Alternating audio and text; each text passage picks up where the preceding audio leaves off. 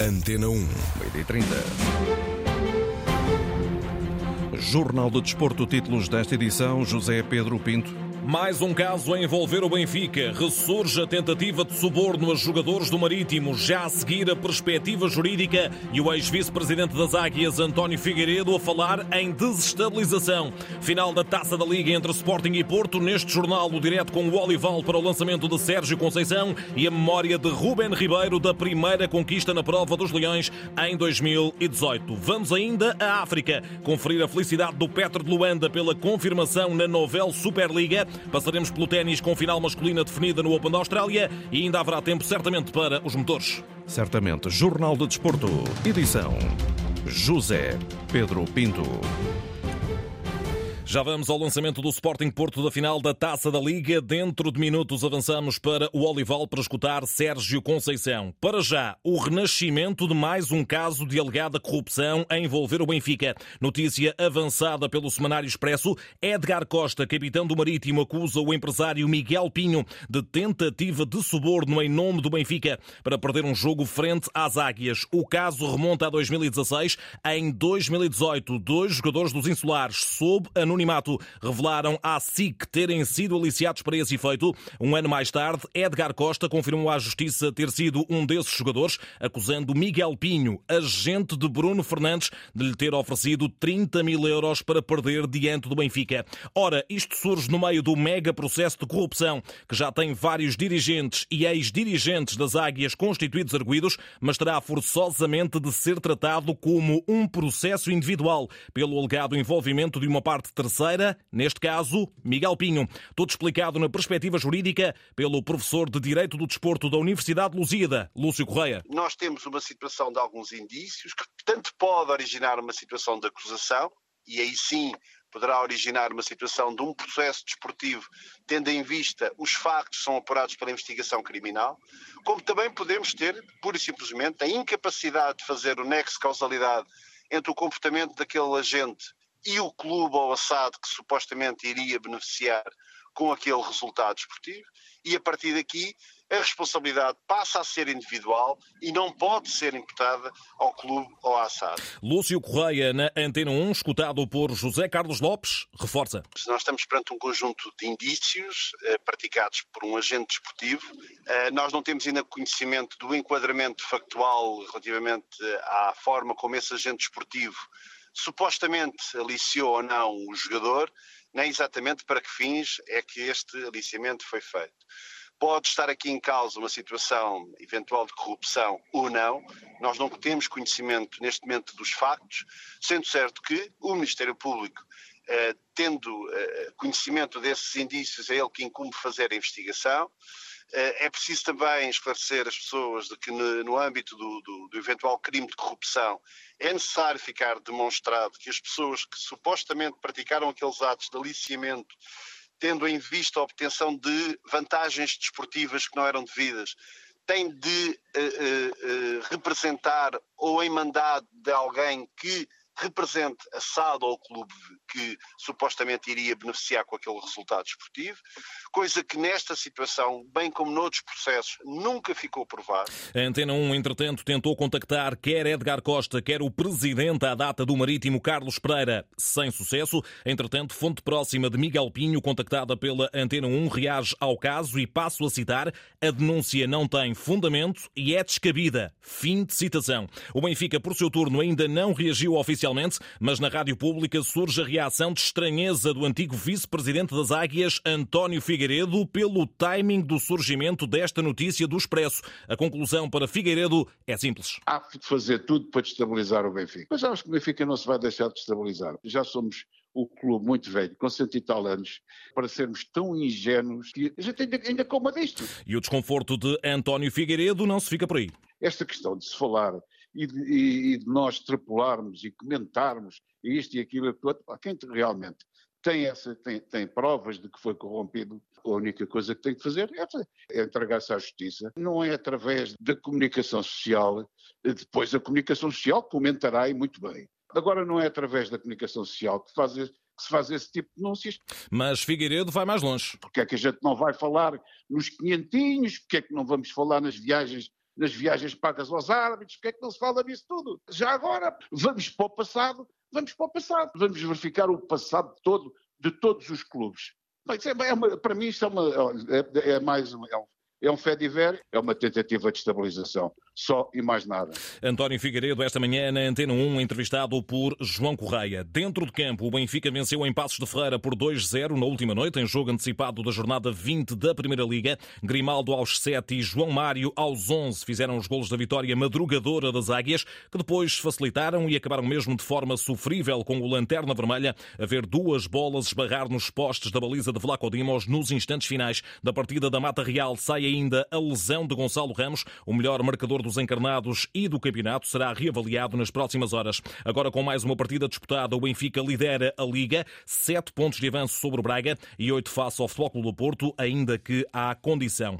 Agora, a Taça da Liga. Estamos na véspera da final entre Sporting e Futebol Clube do Porto, às seis da tarde de hoje. Rubem Amorim, em dia de aniversário, só para 38 velas, projeta o clássico que, a esta hora, já deveria ter sido também lançado pelo técnico do Futebol Clube do Porto, Sérgio Conceição. Conferência de imprensa do treinador dos Azuis e Brancos marcada para o meio-dia. Nesta altura, meio-dia e 36 e ainda nenhum, uh, nenhuma indicação do uh, aparecimento do técnico portista Sérgio Conceição na sala de imprensa do Olival, para onde avançaremos em direto a qualquer momento para conferirmos essas declarações. No Olival encontra-se o jornalista da Antena 1, Ricardo Pinheiro, para essa final da Taça da Liga. No plano físico, meio cedo, Gruitch e Evan Nilsson são baixas para o técnico portista para esse clássico frente ao Sporting. Sporting que parte nesta final da Taça da Liga em busca do quinto título e do Tetra na competição. Neste jornal revisitamos a primeira conquista leonina em 2018 sob o comando de Jorge Jesus, numa equipa na qual alinhava o extremo Ruben Ribeiro. Era importante começar a ganhar logo ali em janeiro atravessar o, o ano em beleza, no sentido de, de, de, começar a ganhar já um título, e foi isso que a gente colocou na nossa cabeça e foi o que, que fomos para cima para tentarmos conquistar uh, a taça. Ruben Ribeiro, na Antena 1, entrevistado por Nuno Matos, olha com naturalidade para a época muito aquém do esperado do seu Sporting. O Sporting, tirando uh, o, uh, o ano em que, em que, realmente foi campeão e, e o ano do Mr. Jorge Jesus, foram dois anos que realmente o Sporting ganhou ali uma, uma alavanca muito, muito positiva, mas uh, sempre habituamos o Sporting, uh, que é a realidade, a lutar por o terceiro lugar. Foi importante o, o título de campeão no Sporting, mas uh, vista o Ruben Amorim também, com as, as opções que, que, que tem neste preciso momento, acho que é, é super difícil de lutar pelo título. O traço de realidade de Ruben Ribeiro. Ganhar a taça da Liga será sempre um ponto alto na época, mas. Nunca salva a época, como é lógico. As equipas grandes estão sempre preparadas para, para ganhar títulos e principalmente para serem campeões. Quando não se ganha o campeonato, é sempre bom uh, ganhar um título. É como a gente, às vezes, quando não ganha um jogo, a gente quer ganhar o próximo e é certeza absoluta que é igual. Independentemente de não ganharmos o título, é sempre importante. Um título é um título. Ruben Ribeiro, 35 anos, saiu do Sporting em 2018, representa atualmente os turcos do Sport e nestas declarações a Nuno Matos lança ainda um olhar à possível saída de Pedro Porro para o Tottenham, tema premente para os lados de Alvalade nos dias que correm. Sem dúvida alguma, temos vindo a assistir exibições uh, extremamente positivas do Porro e não só, e uh, a um lateral jovem, a um lateral com todo potencial e, e uh, certamente que, que, já está a querer e ter que levantar o gol para outros para outros níveis, sinceramente. E sobre o Porro, garantida até esta hora a presença no Clássico, até porque ainda não há acordo com os Spurs. Paulinho, recuperado da lesão contraída na meia-final frente ao Oroca, está também apto. Quanto aos bilhetes para a final da Taça da Liga, Sporting e Porto iniciaram ontem a venda e hoje, desde o meio-dia, também a Liga Portugal, na sua plataforma online e igualmente na Fanzone em Leiria, começou a vender ingressos. Cada adepto pode adquirir, adquirir até duas entradas no máximo máximo. O clássico arranca às 7h45 de amanhã. Arbitragem de João Pinheiro e relato na Antena 1, RDP África e RDP Internacional. Vamos retomar então os caminhos do Olival para começarmos a escutar a conferência de imprensa não só de Sérgio Conceição, mas também do capitão Pepe, ele que fala justamente nesta altura, direto com Vila Nova de Gaia, ao encontro do jornalista da Antena 1, Ricardo Pinheiro. Boa tarde, Ricardo. Boa tarde, José Pedro Pinto, ouvinte Antena 1. De facto, essa conferência que estava inicialmente marcada para o meio-dia começa agora com cerca de 40 minutos de atraso e uh, Pepe já questionado sobre esse duelo de amanhã diante do Sporting, a responder que o Porto está na máxima força. Propôs para poder ajudar o nosso clube e poder cada um somar mais um título na, na, sua, na sua carreira. Boa tarde, Rui Sousa Record. Depois de ter erguido, depois de ter vencido o campeonato, erguer a taça de Portugal, a supertaça, o que é que significaria para si erguer agora a taça da Liga, o quarto troféu consecutivo em Portugal? Eu disse no começo do ano, no começo da época, no começo da época, que ia ser um ano muito difícil para nós, porque nós deveríamos lutar contra muitas coisas que, que poderiam acontecer durante, durante a época. É, amanhã vai ser uma final que nós também vamos ter que, que lutar muito para poder conseguir, não vai ser nada fácil. É, espero nós estamos à altura desse jogo para poder conseguir é, o nosso objetivo, que é, que é, que é um título para, para o nosso clube e um título para, para todos nós. Relembramos que em caso de vitória, o, a equipa do Futebol Porto consegue a melhor série uh, de vitórias da temporada, atingindo assim cinco partidas consecutivas sem vencer, mas para isso, claro, é preciso vencer uh, a formação do Sporting. É colocada nova questão ao capitão portista. está na final. O que é que significa ganhar esta prova que o Porto nunca ganhou e à terceira vez porquê? Significa que é mais um título para, para nós, é sinal que nós é, o trabalho que estamos a fazer, estamos a conseguir ter, ter, ter êxito. É, entrar também para a história do clube, é, como, como um, o primeiro título do clube. Mas eu acho que o mais importante é desfrutar do, de, de uma final que, é, que, é, que, vai ser única para, para muitos aqui. É, para mim, eu desfruto como se fosse a minha primeira final, por isso acredito que meus companheiros também vão, vão tentar desfrutar da melhor maneira possível, com muito trabalho com muita dedicação naquilo que, que nos foi pedido. Um título de Taça da Liga é o único que falta às vitrines do Futebol Clube do Porto e claro, se o técnico portista Sérgio Conceição conseguir alcançar esse eu... troféu ainda em falta é, nas espero, vitrines, claro, sim, Sérgio torna-se o treinador é... com mais títulos na história do Porque é a próxima final que nós temos. É, é uma final importante para todos nós, não só para nós jogadores, para o clube, para os nossos adeptos também. E é com essa, essa boa responsabilidade que nós vamos amanhã dar o nosso melhor para poder conseguir, conseguir esse título. António. António José Leite, CNN. Pepe, olá, bom dia. Em que é que a sua liderança e experiência se torna fundamental e palavras para, para os jogadores mais novos que nunca jogaram a final desta competição? Eu acho que mais que palavras é a forma como a gente hum, encara cada dia, é, cada momento no trabalho. É, eu estou farto de dizer, já falei muitas vezes, é, que eu sou um privilegiado quando, quando acordo e posso vir treinar. É, procuro fazer com a minha, minha maior paixão é, aquilo que eu mais gosto. Por isso, acho que mais que palavras é a minha forma de, de poder estar e de poder passar aí para meus companheiros. Fica então o essencial da antevisão de Pep, capitão portista, para esta partida de amanhã, diante do Sporting. Dentro de instantes será a vez de Sérgio Conceição fazer também essa perspectiva à partida. Meu caro José Pedro Pinto, penso que queiras ganhar tempo e por isso, isso vou deixar-te aqui algum espacinho.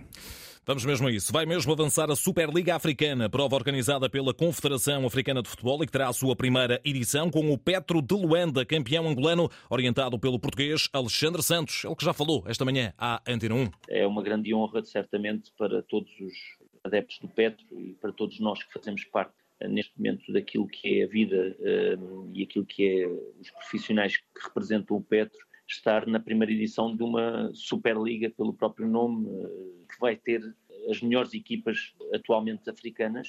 Vai ser muito interessante eh, porque é um vem dar um lado muito idêntico àquilo que já acontece há muitos anos na Europa, como é lógico, com a Liga dos Campeões. O Petro será uma de oito equipas nesta primeira edição, realizada em fase experimental. Cada equipa recebe um prémio de entrada de um milhão de euros e o vencedor receberá 6 milhões, sendo que todas as equipas ficam isentas de despesas de deslocação e alojamento, totalmente suportadas pela CAF. Um suporte que Alexandre Santos aplaude na Rádio Pública. Fundamental, não só porque todos sabemos que isto, os clubes acabam por eh, depois, através destas participações, conseguir crescer e conseguir ter outras capacidades para investir, mas há aqui algo que eh, provavelmente não está, não, não, é do conhecimento, quando estamos na Europa não, não temos essa noção, é que uh, participar na Liga dos Campeões Africana não é muitas das vezes nada compensatório, ou seja, é preciso ir muito à frente na competição, é preciso chegar mesmo praticamente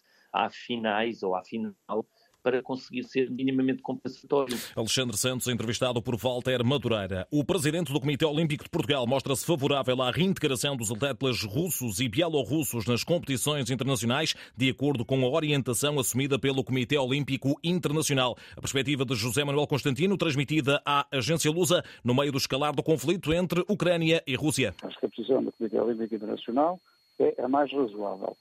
Os termos, as condições e as modalidades de o fazer é um assunto que terá que ser discutido, terá que ser avaliado e terá que ser considerado. Eu acho que o desporto deve dar é uma mensagem para que as partes se entendam. O que o desporto não deve dar é apoio a uma parte contra a outra parte. O desporto deve ser um fator de pacificação e de aproximação entre as partes que estão desavindas. A posição de José Manuel Constantino e do desporto português. O prometido é devido. Retomamos o Olival para Ricardo Pinheiro escutarmos desde já Sérgio Conceição no lançamento do Sporting Porto da final da Taça da Liga. Já fala precisamente o técnico portista, vamos por isso escutar o técnico dos Dragões.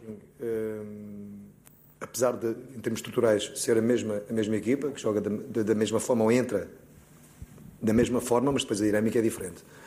E tem nuances diferentes no seu jogo. E nós é perceber isso, é trabalhar, é focarmos naquilo que é a nossa equipa, ok? E perceber também do outro lado está um adversário uh, de um patamar elevadíssimo que, que trabalha há algum tempo uh, com, com a sua equipa técnica e bem, e bem. Um, e que vamos ter um jogo de, de grau uh, muito alto em termos, em termos de dificuldade, mas isso, às vezes, os jogos teoricamente mais que nós pensamos são uh, mais fáceis tornam-se mais difíceis e vice-versa. Amanhã é uma final, como eu disse também depois do jogo com, com o Académico Viseu, uh, as pessoas não vão olhar tanto para aquilo que, que é a beleza do jogo, mas o resultado final, e a verdade é que, como se dizia aqui antes, uh, fomos a duas finais desta competição e perdemos. nós, e estou a falar da equipa técnica do grupo de trabalho, amanhã temos a possibilidade de, de ganhar mais um título. Olá Sérgio, boa tarde. agora que a equipa vai para estágio, já treinou, Fez mais, as 24 horas fizeram mais diferença na recuperação da fadiga dos jogadores ou no plano estratégico na preparação do jogo? Uh, isso é uma excelente questão, Miguel, porque, uh, vamos lá ver, eu não, eu não, não me referi em, em, relação ao Sporting, porque o Sporting já teve também do outro lado, ou seja, não, não, tem, não tem que ver com o Sporting. Uh, nós agora temos menos um dia de descanso, o Sporting já teve noutras alturas, também nesta competição, salvo erro, nessa situação, por isso não tem, não tem que ver com isso. Acho que toda a gente estava, está no mesmo, no mesmo patamar, entrar em jogo uh, nessa, nessa recuperação que é tão importante, porque sabemos uh, que os jogadores são mais, uh, mais próximos, se calhar, de ter, ter uma lesão e, e, sermos prejudicados depois nas outras competições.